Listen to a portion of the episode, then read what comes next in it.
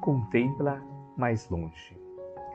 Dai e vos será dado, darão para o vosso regaço boa medida, compactada, sacudida, transbordante, pois a medida com que medis, sereis medido de volta. Lucas, capítulo 6, versículo 38. Para o esquimó, o céu é um continente de gelo sustentado a focas. Para o selvagem da floresta, não há outro paraíso além da caça abundante. Para o homem de religião sectária, a glória de além-túmulo pertence exclusivamente a ela e aos que se lhe afeiçoam. Para o sábio, este mundo e os círculos celestiais que o rodeiam são pequeninos departamentos do universo. Transfere a observação para o teu campo de experiência diária e não ouvide que as situações externas serão retratadas em teu plano interior, segundo o material de reflexão que acolhes na consciência.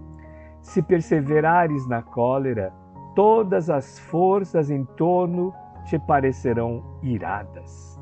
Se prefere a tristeza, anotarás o desalento em cada trecho do caminho. Se duvidas de ti próprio, ninguém convida em teu esforço. Se te habituastes às perturbações e aos atritos, dificilmente saberás viver em paz contigo mesmo.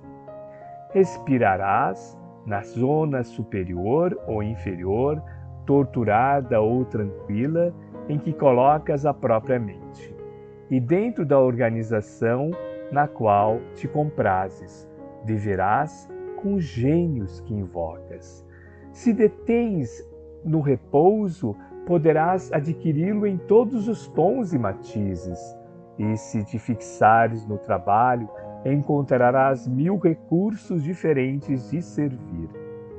Em torno de teus passos, a paisagem que te abriga será sempre em tua apreciação, aquilo que pensas dela, porque, com a mesma medida que aplicares na natureza, obra viva de Deus, a natureza igualmente te medirá. Emmanuel, psicografia de Francisco Cândido Xavier, obra Pão Nosso, capítulo 72.